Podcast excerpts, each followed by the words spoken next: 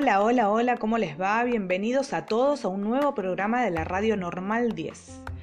Mi nombre es Carla Russo y estaré compartiendo con ustedes un buen rato de información. Hoy hablaremos sobre el uso de las TIC en la educación. Como todos sabemos, hoy se habla de un mundo hiperconectado, lo que significa estar conectados en todo momento, desde cualquier dispositivo. Surge el contexto PLE, que significa entorno personal de aprendizaje. Se lo conoce como un conjunto de herramientas, servicios y conexiones con las que aprendemos, intercambiamos y compartimos informaciones y experiencias. No, no es una aplicación informática ni una plataforma, es un modelo de aprender, un enfoque de aprendizaje, es un cambio de actitud, es no más y menos que el entorno en el que aprendemos. Esto quiere decir que con las TIC se facilita el proceso de aprendizaje. Un PLE se puede dividir en, diferentes partes para organizar mejor su entorno. Una parte importante son las personas con las que interactuamos y aprendemos, conocidas con las siglas PLN.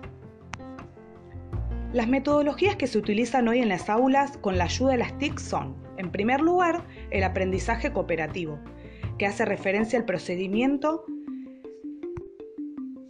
que pretende la organización de la clase en pequeños grupos heterogéneos, donde los alumnos trabajan de forma conjunta. Por otro lado, el aprendizaje basado en problemas, donde el alumnado busca una solución a un problema planteado por el profesor. Por otro lado, también un modelo pedagógico, Flip Classroom, donde las lecciones se explican mediante grabaciones de audio, video o documentos, lo que permite que el alumnado lo observe las veces que quiera, sin reemplazar al docente. La incógnita que resolveremos hoy es, ¿qué redes se pueden usar en la educación? Por empezar, M-Learning es el dispositivo de aprendizaje que se desarrolla utilizando los dispositivos móviles. Estos dispositivos tienen cada vez más penetración en la sociedad, crean contenidos y conectan personas. Uniendo ambas capacidades podemos dar usos educativos. WhatsApp, por ejemplo, es una aplicación que motiva al alumnado a participar en el proceso educativo. Facilita el pensamiento crítico, contribuye a la construcción activa y colectiva del conocimiento, desarrolla la expresión escrita, fomenta la creatividad, permite la comunicación sincrónica, facilita la comunicación con las familias. Como también tiene desventajas, por ejemplo, la conservación de la privacidad.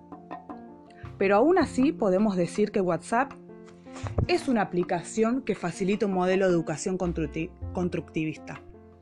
Otra red podría ser Facebook.